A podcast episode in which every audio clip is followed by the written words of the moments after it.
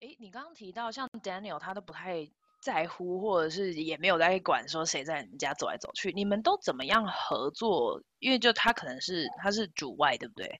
然后那你们怎么去协调这些其他家里的事情呢？通常哈，我们家是这样，房子以内的东西我负责，房子以外的事情他负责，连割草这些都是他哈。但是买菜啊这些，然后或者是有什么样的 party 啊什么，Daniel 完全不知道，Daniel 就负责只要坐下来吃就好了哈。因为我们家老公也不会做菜，他不会做菜，OK，然后他也不会做任何东西，所以他就只是负责到到时间到了，然后他就出现，就这样子。但是我觉得呀。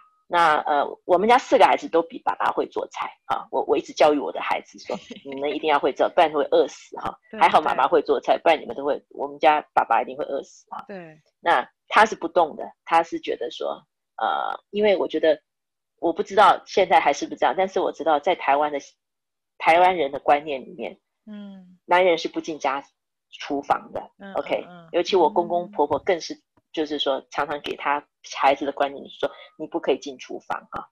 哦，那所以说，呃，我我觉得这是一个很大的一个传统啊。虽然他们是外省人，他们是湖南人，那我记忆中有一次我讲也是一个笑话，也都是我都是自己亲身经历。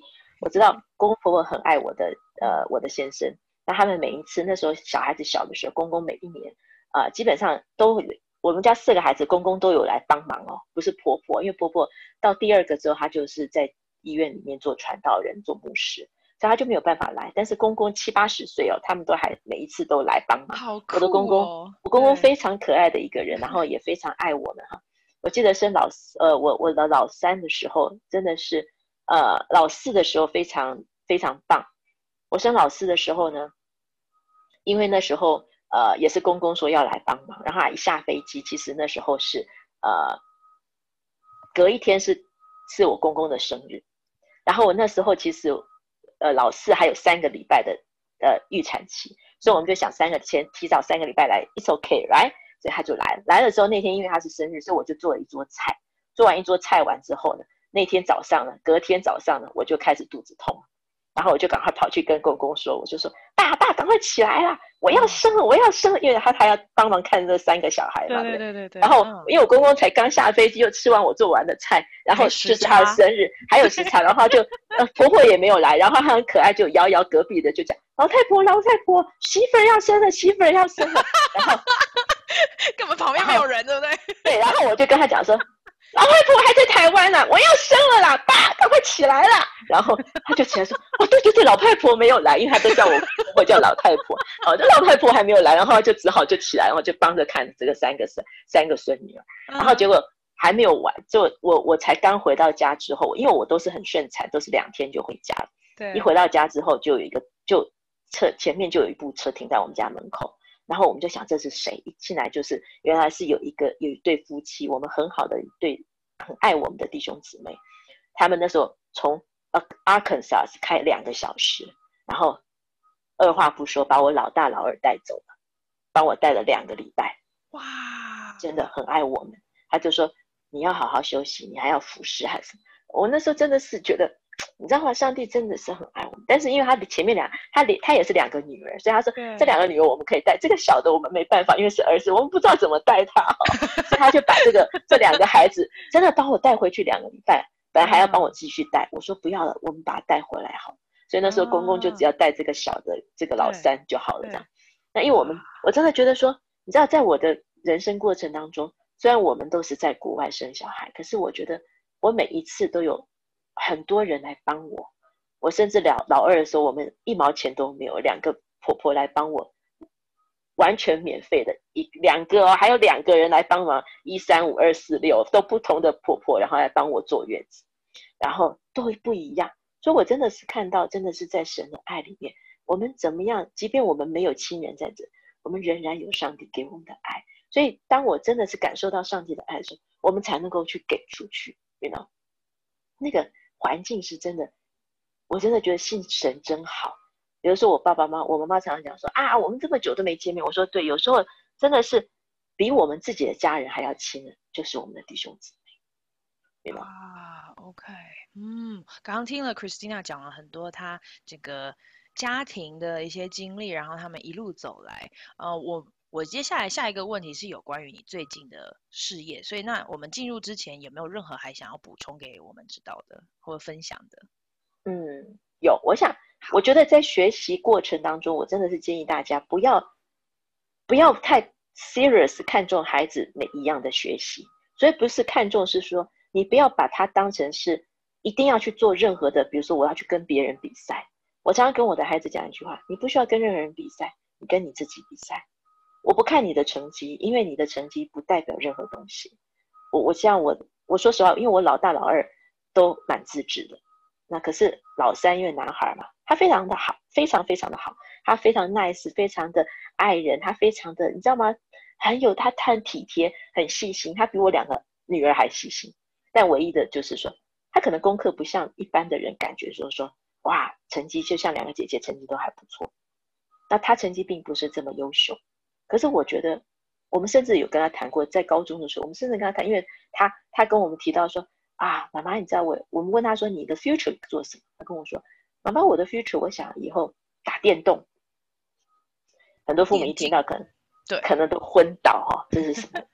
这是什么理论哈？嗯，那我就说，那你为什么要？他说，因为你知道有很多。他那时候跟我们讲，我觉得我我不知道怎么回答他。跟我说：“妈妈，你知道，因为有很多的孩子，他们在不不好的环境下长大，他们受很多的伤害。那这个伤害里面，很多就是不知道怎么样去抒发他们的情感，所以他们就在打电动里面，他们能够得到满足。那妈妈，我想要借着这个打电动呢，我去传福音给他们。我其实那时候我真的有点。”脸都灰了，你知道吗？因为我不知道，我 挺傻，我我不知道打电动能够做什么。对。但是之后 Daniel 就跟我说，打电动是可以有，现在有什么电竞的什么比赛。因为我我你知道，我跟你说我一窍不通这个电脑的东西，然后我就跟他说，那他爸爸就跟他讲句，他说儿子可以，但是你确定这个东西？你知道打电竞这个东西是要多少人里面才出一个？好，那好不好？你可以做一件事。你先把你的 major 先定下来，可以养活你之后，你再去做你能做的事情啊！你要做这些，我们都不反对你。OK，那我觉得这是我自己，我们不会跟他就是，我就是就这种 fight，你知道，或者跟他 argue 说你你的梦想不好。我觉得我我我从小我我给我孩子的梦想不是一个，我我不会想要去破灭他们的梦想的一个人。所以我也建议大家，就是说，当你的孩子给你，就像我刚刚讲的，我老三、老四的过程，我从来不会跟他讲说你这样做不行、不好，因为我觉得这是他的梦想，你知道，让我们能够从我们的梦想开始，然后让他一步一步的走上去。也许将来他的梦想并不是这样，但是不要去毁灭他的梦想，因为我觉得这是一个非常残酷的事实。OK，对，我觉得你刚刚提到一个，我刚刚突然想到就是。嗯，um, 我觉得你很特别的是，你会问 Caleb 为什么他想要做这件事情。因为很多我自己看过的很多父母，或者是我朋朋朋友的父母，他们就会直接就说不要，那就没有继续对话的空间，或者是谈论为什么孩子想要做这件事情。然后他谈完了之后，你才会知道他的动机是什么，然后你才能跟他继续谈。所以我觉得。就你自己给我了一个很大的提醒，就是我们可以去问一下孩子为什么想要做这些事情，说不定他们的理由会比我们想象还要更伟大。是我自己觉得说，很多的时候，嗯，就像我今天看到一个，我觉得常常我们父母常常做一个，就是有点像独裁者。当你 say no 的时候，孩子在小的时候，他也许他不会反叛你，他不会说，他没有办法有选择权。可当他越来越大的时候，越来越大。我记忆中，呃，也是一个很可爱的 story。我老三，我跟你说，我老三不太爱给我做功课。然后呢，嗯、呃，因为我在学校保人贴，但是我从来不知道他功课是有没有做，我从来不管的。那老三呢，他是一个非常，呃，他是那种很喜欢待在安于一室的人，你知道，他不喜欢往前走的一个个性，他就觉得我这样就好。所以他其实他在小的时候，其实他的智商测力他是非常好的。OK。所以老师一直要求他说，他可以到 gift 班或什么，但他就跟老师讲了一句话说：“老师，我跟你说，你不要让我到我成绩最好的是四，最烂的是一。”他跟我说：“老师不是跟我讲，他说跟老师说，我只要三，我所有成绩都只要三，那真的很厉害。他从 小学一年级开始到一直到中学，他全部都是三，没有多一个，都是四。他就跟老师谈判，就说你只要给我三，我不需要太资优。对，他不要，他也不要自由，他也不要上去，也不要下来。那更好笑的是，他在小学三年级的时候，因为老师觉得他数学可以，所以就给他们有一些的那个呃那个 challenge 的题目。OK。那因为我从来不检查功课，我也不知道他有没有写。然后老师都说他没写功课。然后之后呢，老师跟我有一次我去 conference，老师跟我说：“哎，Christina，我跟你讲，你那个儿子很可爱，他所有的 challenge 的题目都没写，你知道吗？”我说：“我不知道，因为我从来不检查功课。”然后说：“那你可不可以帮忙一下，去看看你儿子的功课？”我说：“好。”但是我也不会直接去看他。有一天我就突然间在看他，我说：“哎，儿子，你功课写完了？”他说：“写完了。”我说：“哦，啊，你最近功课怎么样？不错，我都很好。”他都他很有自信，我觉得这个是我很呃 proud of 他的哦。我觉得有些孩子觉得，即便拿三，他都觉得他都很有自信啊，这个是很不错的个性啊。他很他自己觉得很他很有 confidence。那我就说：“哦，那你可不可以拿来给妈妈看？”哦，为什么要看？我说：“你借给我看一下。”妈妈就给我看。那我一看，我就说：“哎，那下面这个 challenge 是什么意思啊？啊，你这个 challenge 好像看你都没有写。”他看我一眼，说：“妈妈，你知道什么叫 challenge 吗？”我说：“嗯，不太清楚，英文不太好，你可以告诉我一下。”他跟我说：“challenge 名词，我老师跟我讲，challenge 就是说，我们通常人就只要做这些就好。Challenge 就是说，你如果你想做，你再做就好。”我说：“哦，那 challenge 的人是比较 smart 吗？”说：“嗯，对。”我说：“那你你你你 smart 吗？”他说：“I think so。”我说：“那你要不要做一下？”我为什么要花那么多时间去做那些 challenge？我我老师给我的要求我都做完就好了，就这样。Well，你觉得妈妈会怎么样呢？呀，我也没就 我也没逼他了，OK，我也就没再逼他去做他 challenge 的题目。但是呢，因为他都不写功课，你知道吗？老师就说怎么办？那我就想了一个方法。可能很多父母觉得说，哇，Christina 你好狠啊！嗯，你知道我。我我教育孩子就是说，你要自己去承受你应该承受的这个重量。小时候真的不夸张，他三年级老师就跟我说怎么办，他都不写功课。那问题是，他不写功课，我没有办法逼他，我就只好跟老师讲，跟 Keller 讲，我说：“哎，儿子，我跟你说，老师说你都不写功课，那因为妈妈爸爸也不会逼你写功课。那这样子好了，我就在老师在 conference，我就把老儿子叫到旁边，我说：我们跟老师一个 deal。”老师，可不可以请你帮一个忙？因为我们家离学校呢，就是学校就在我们家的 backyard。哦，OK，就在后面，所以就在后面，所以老师他走回家不用三分钟就走到家。是，那我就跟老师说，老师可不可以做这样的事？请你 after school 的时候留他在学校里，功课写完再回家。老师觉得我 great idea。妈妈没有要管，老师请你帮忙一下。对，从来没有一个家长要求这样子过。对，那老师就 deal 好，所以每一天儿子就坐在学校里头，after school 就坐在那边写功课，写完之后再回家，大概有快半个学期到一个学期。嗯 嗯，他哭着跟我说：“妈妈，我不要了，我不要，我不要每天都这样，我就变得很 special 的 kids。”我说：“对啊，你本来就很 special，你想老师一个人辅导你又不用收钱，多好，妈妈也不用管你。”因为 妈妈也不希望管你啊，啊你不写我也没办法，总不能老师每次都跟我说你不写功课，那怎么办呢？嗯，他就跟我说，从现在开始，妈妈我写功课。说 Are you sure? Yes. OK，那 deal 好，然后就这样子。deal。哎，真的蛮狠的，对。还 有还有一次更狠，Daniel 气到哭，气到我生气，那次真的很狠。因为我们家孩子从小就是很自律的孩子，我不喜欢一个孩子不自律，因为我自己都是很自律的。你知道，小时候从来没有爸爸妈妈要教你做什么，我们也不用办，因为爸妈根本不管我们。然后，可是他他总是你知道，上学时他就起不来，上学他就起不来。有一年我就那天我就很火大了，我也不跟他生气，那因为都是爸爸要，你知道爸爸要送他们去上学的，你知道，那还不起来，姐姐哥哥姐姐两个人都是自己起来的，而且我两个女儿都很自律，还不起来，那怎么办？那我就想一个方法，哎，大家可以试试看哦！以后你如果呃黄平有孩子，你可以试这一招。虽然我不是读教育系，但是我觉得这招非常有用哈。好，你知道什么方法吗？嗯，供大家小小孩可以参考。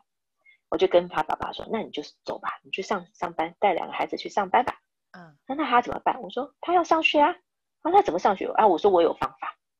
他说好，就儿子就起来了。等到爸爸妈妈都走了，他想啊，太好，今天不用上学了。然后我就看到他，我说哎，起来啦！对，起来了。我说哎，你知道你今天要上学吗？小学他只有四岁哦，四岁。啊，对，可是我晚。我说对，你每次都晚了，对不对？可是我跟你说，妈妈哦，跟你说你一定要上学。那他说那怎么办？我说妈妈已经在那个 garage 哦里面摆了一张桌子了。从今天你不上学，可是你应该要去上学，你上。所以我在那边摆一张桌子，你就在外面上学。就在你们家车库摆一个桌子，然后他坐在那里。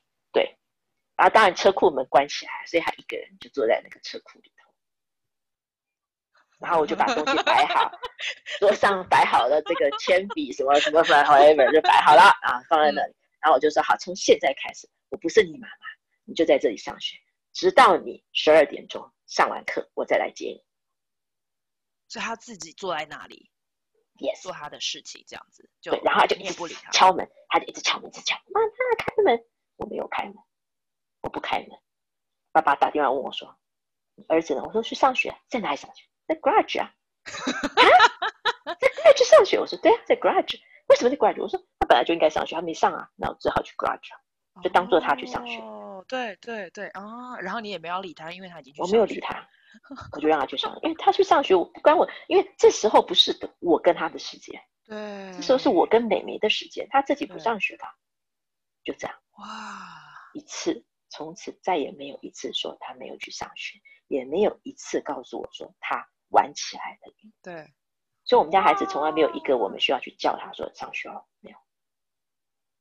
啊，诶，其实跟我爸妈的教育有一点点像啊，就例如像我没有带东西，因为很多台湾的爸妈会送东西嘛，就我们忘了带东西会送到学校，嗯、我就记得我我的爸妈从来不会送，我打电话回家，没办法，我们在上班，没有要帮你送，就所以老师要处罚，嗯，那就这样咯，就下次要好好整理书包。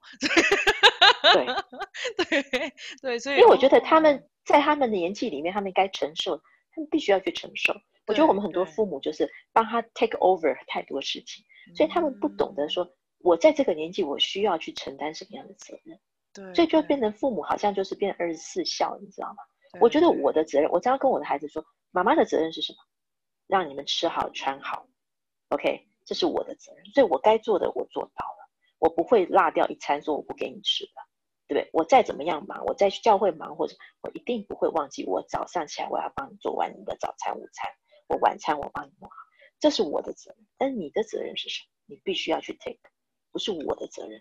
所以我觉得我给孩子的教育是这样。那功课好不好不在我的范围里头，也不在我爸爸的范围里面，因为这是你们的学习，这是我们两个。所以我们两个有一个共识，就是我们需要这样。所以甚至你知道我的儿老公很好笑，因为儿子是最 trouble maker 的，因为他功课不好嘛，你懂吗？那东方人很多的父母都是。都是很管小孩的，那你知道吗？那那因为他的学校都是很多东方人的学校，所以那时候我记得中学八年级的时候还七年级去 conference，那我很怕去 conference，因为每次去我都觉得很丢脸哈，因为不是丢脸，就儿子每次都是在别人的这个跟别的东方孩子不太一样的地方，但是并不是丢脸，而是觉得说我该怎么样跟老师说我们的教育方式。那有一年去了就。老师就说啊，我跟你说，你们的 K 的非常好，也在这个这个呃，他上的什么课里面哈，才是在那个这个这个数学是跳一级读或跳两级读，可是他都不写功课，这个啊哒哒哒讲讲完之后，你知道老师很期待我们做一些改进，对吧？问题是我的爸爸居然讲了一句话，他的伟大的爸爸讲了一句让我快要钻到地洞里的句话，就是说，老师你知道吗？我小时候比我儿子更惨，我的妈妈气到最后都去撞墙自杀，我儿子都没有让我妈妈气到撞墙，代表他还不错，他比我还好。什么东西呀？那老师应该很哭笑不得吧？你是老师，你会怎么办？我会觉得哇，这文化好不一样哦，因为因为学校老师一定都白人，不是吗？白人女性嘛，对不对？对，而且你知道，他接触很多东方孩子的父母。都知道说哇，如果这样的话，一定这个孩子一定要回去多加管教。没想到他爸爸居然这样跟他讲，他就说哦，你是非常 special 的 parents，OK，都知道了。然后从此再也不管我们家儿子。对对对，哦。好有趣哦。所以说，你知道我我我就知道我们家的传统不是那种，所以当人家听到说哇，你们家不是虎爸虎妈，我说不是，那为什么你们家孩子可以自己自律？比如说我儿子、我女儿自己读书，真的都是他们自己来的。他们想读什么？比如说他自己想读法律，是 OK，是你要读医学，你去读。我我觉得这不是我们去逼来的，你知道，我们两个都是孩子的功课是什么你都不知道，所以很多人问说啊，考 SAT 什么？我就跟他写，对不起，我完全不知道你在讲什么，因为我不管孩子是什么。对对对，而且我们像我们在台湾受教育的，我们也没有办法帮助他们什么 SAT 啊这些。美国的教育跟台湾教育差太多了，整个内容是我自己也觉得很难。因为可能你说数学上面可能我们还可以教他，对不对？嗯、但是你说 LA 这些，我们怎么教他？我们根本教不了他，right？可是我会给孩子一个，我会从小养成他的一个功。我知道我从小给孩子只有两样东西最重要，嗯、一个就是书，我会去图书馆借非常多的书给他，我会跟他一起去借书。嗯。然后第二个 puzzle，这是我很喜欢给孩子玩的，嗯，因为我觉得在这个里面你可以学习很冷静的去思考很多问题。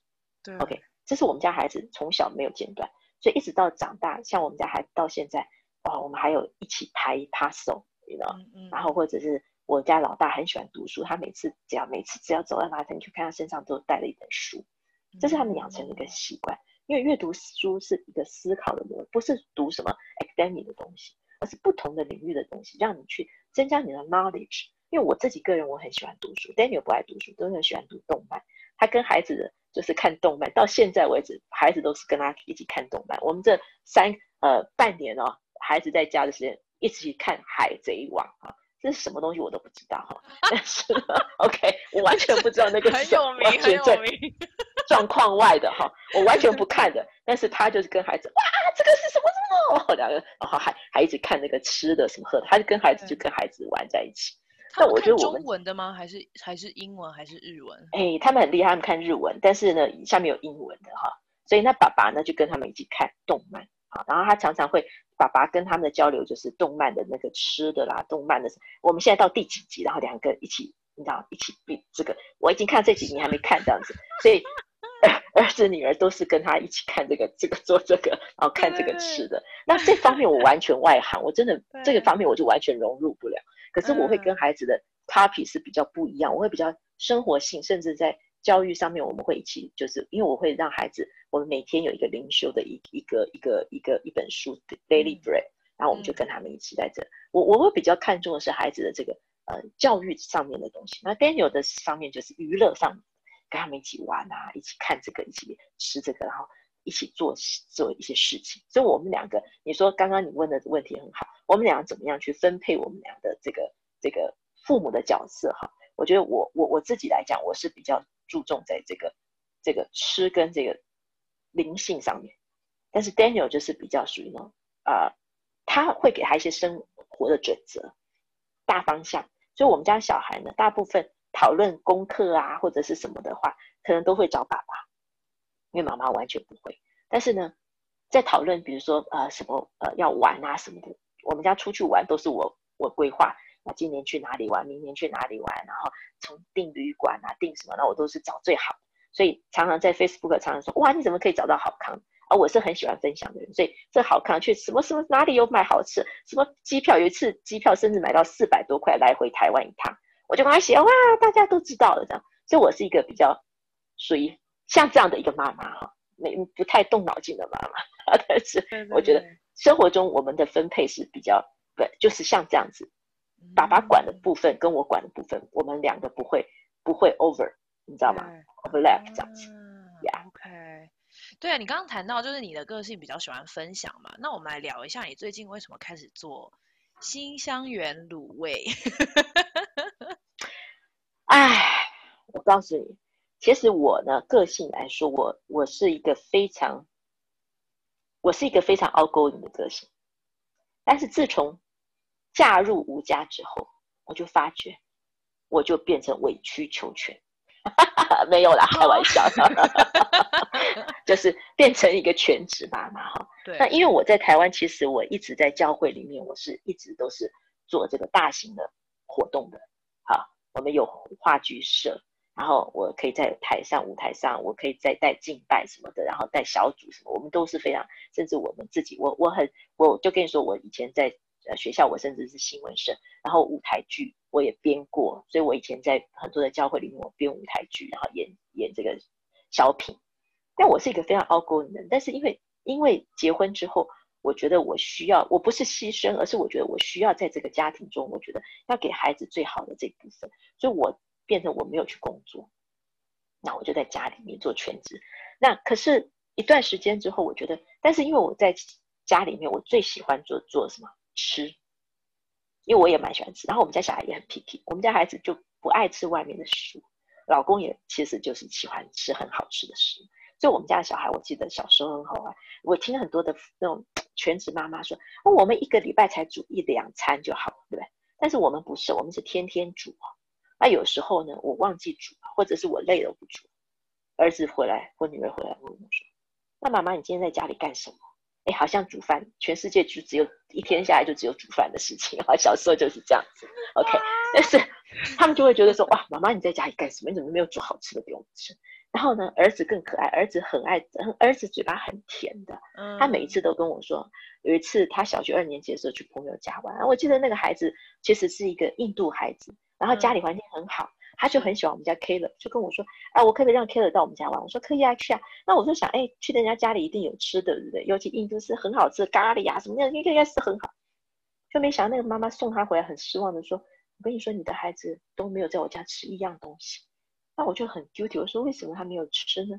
我说不是不爱吃东西的人，他说，因为他跟我说，我的妈妈做的食物是全世界 whole world，他用这个形容 whole world 最好吃的食物，所以我不要吃你们家的食物，我要回家吃。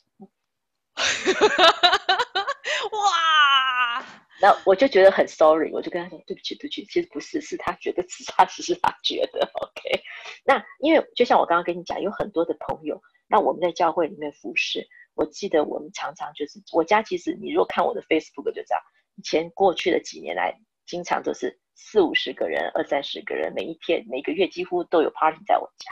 那大家就很喜欢吃我做的食物，那我也其实就很喜欢 share 食物给人家，因为我觉得这是我做妈妈，然后就一个妈妈就是这样嘛，对吧？哈，然后尤其是没有上班的妈妈，那我觉得这样子可以分享很多神的爱。在我们家吃过的人都说啊，我很喜欢到你家来吃饭啊什么的，那我就这样子分享。那一直到今年，很奇妙，五六月的时候呢，我突然间呢，我有因为 Daniel 就跟我说啊，其实 Daniel 就常常讲，老婆，我们以后回台湾，因为我们其实很想要去做 mission 呢。那以后做什么呢？我们就用吃来做 mission，对不对？然后可以边吃，然后又可以在这里做一点美食宣教。哎，对，然后就这样，不是不错嘛？因为我们。我们都鼓励孩子，像我们的孩子从五岁开始就跟我们到不同的地方去宣教。对，那我跟 Daniel 也都是做宣教事工，但是我们就觉得说啊，等再过两三年或者几年之后，Phoebe 我老大、老二、老四上大学之后，也许我们就有更多时间，甚至我们可以去做全职宣教。但是总要有一样东西可以开始，对吧？那 Daniel 就会常常鼓励我说，啊，你要不要去做一些事情？那我可是我就觉得说，哎呀，吃这部分呢？哎，我很爱吃啊，可是我去做给人家吃还要收钱，不是很奇怪嘛？哈，因为几十年来从来没有跟人家收过钱，怎么现在开始要去收钱？但是有一就是那一次，我们的啊、我记得是我们的谁啊啊、师母，呃，Carol 师母的呃妈妈，呃，不知道为什么我忘记，我就是做了卤味，然后他们就跟我说，哎，你的卤味真的很好吃，可以开始啊，大家都说好吃，你可以开始。然后呢，我就说真的吗？然后再接下来。呃，给了一些朋友，那一次真的是很奇怪。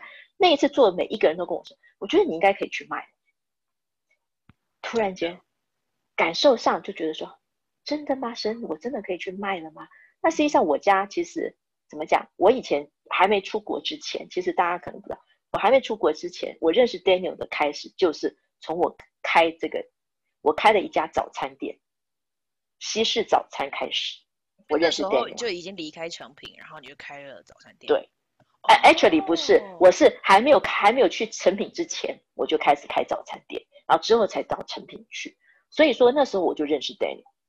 OK，因为那时候很好笑的是，Daniel 那时候是在当兵，然后呢，呃，为了追我吧，哎，他他从来不承认的，OK 哈，他都说是我追他哈，whatever OK，这个要以后再又是 long story。那在那时候我就记得，嗯，在那里他每一次只要他有时间，他就跑到我的店里来帮忙。那我妈妈呢是什么都不会做的，可是她每次很奇怪，她就看到 Daniel，她说：“哎呦，我跟你说，因为我我我的早餐店每一次到晚上的时候，都有很多弟兄姊妹来帮我收拾啊、搞啊这样子，然后每一天都有不人不同的人来帮我，因为我在西门町，那我们教会就在西门町。”所以他们就来，就很很近嘛，都不会觉得很麻烦。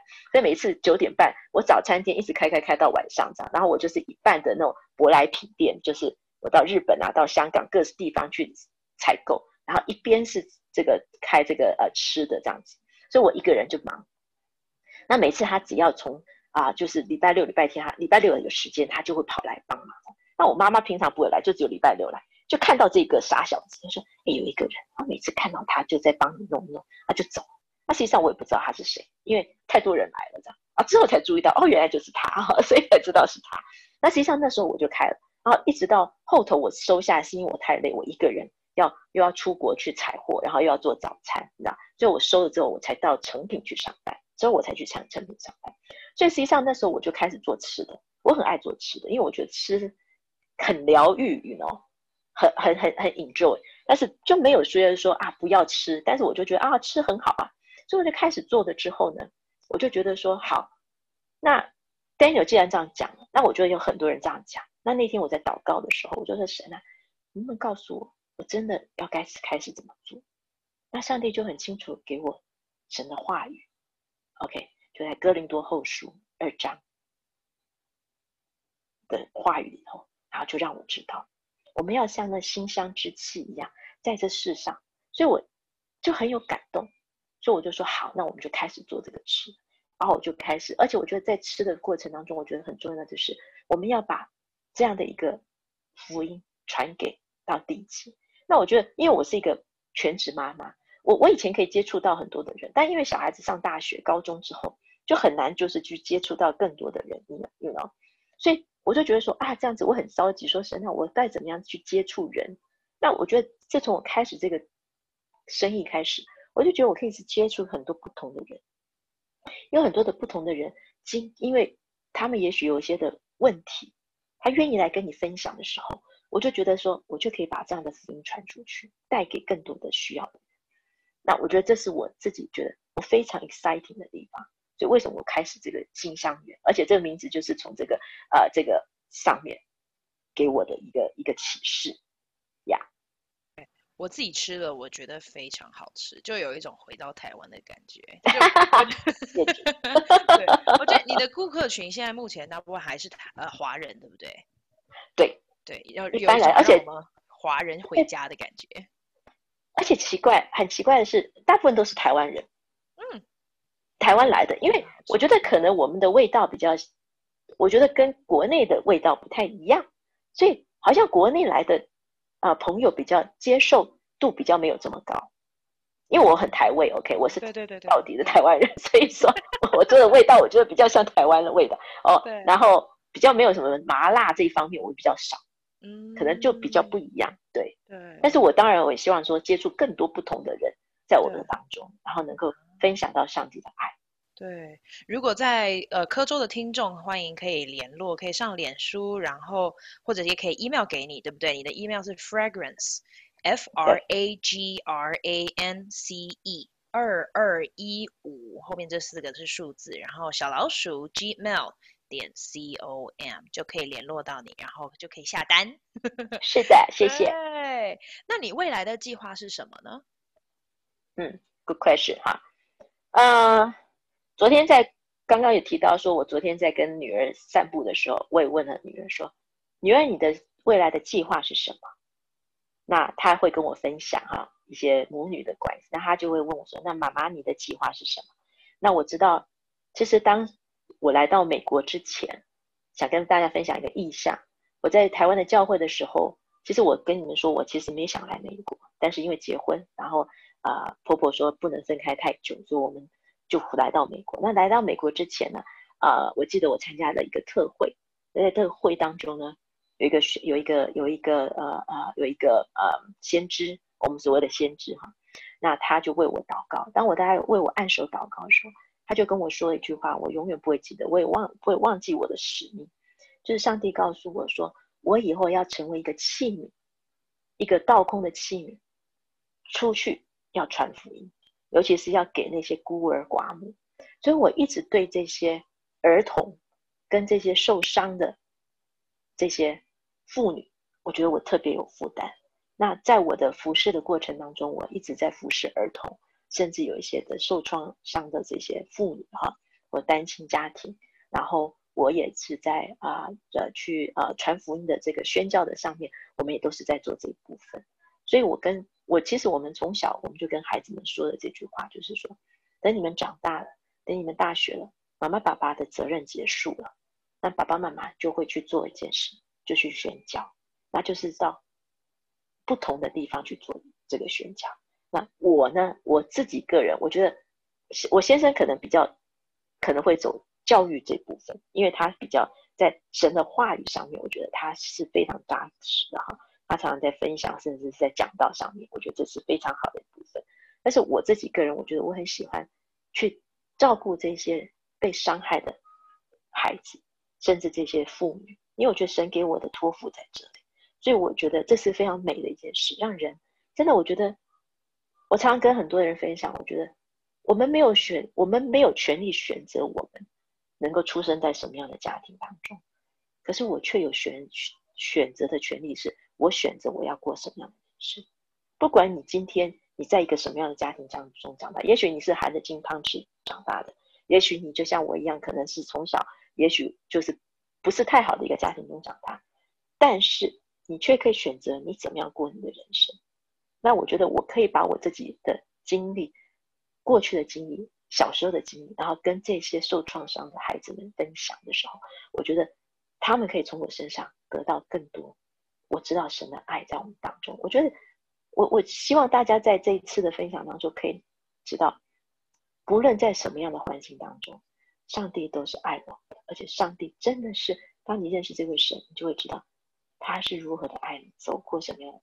我们有很多的经历，甚至经过死亡的幽谷，也经历过生死的边缘。可是我知道上帝真的是从来没有离弃过我，所以这是我自己今生我最想要的，就是去传福音。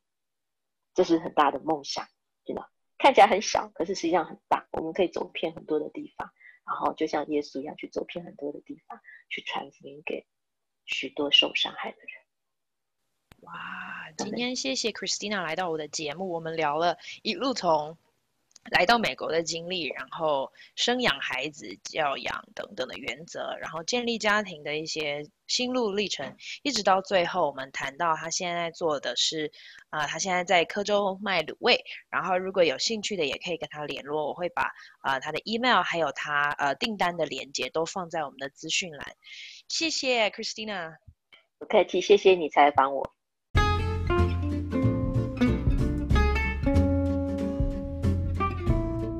你收听香料茶时间，欢迎跟我们分享你的故事，也欢迎分享、留言、按赞、追踪我们，也可以在 Instagram 上面搜寻我们 Chai with Ping C H A I W I T H P I N G，也欢迎 email 跟我们联络 C H A I W T H P I N G 小老鼠 gmail.com，下次见，拜拜。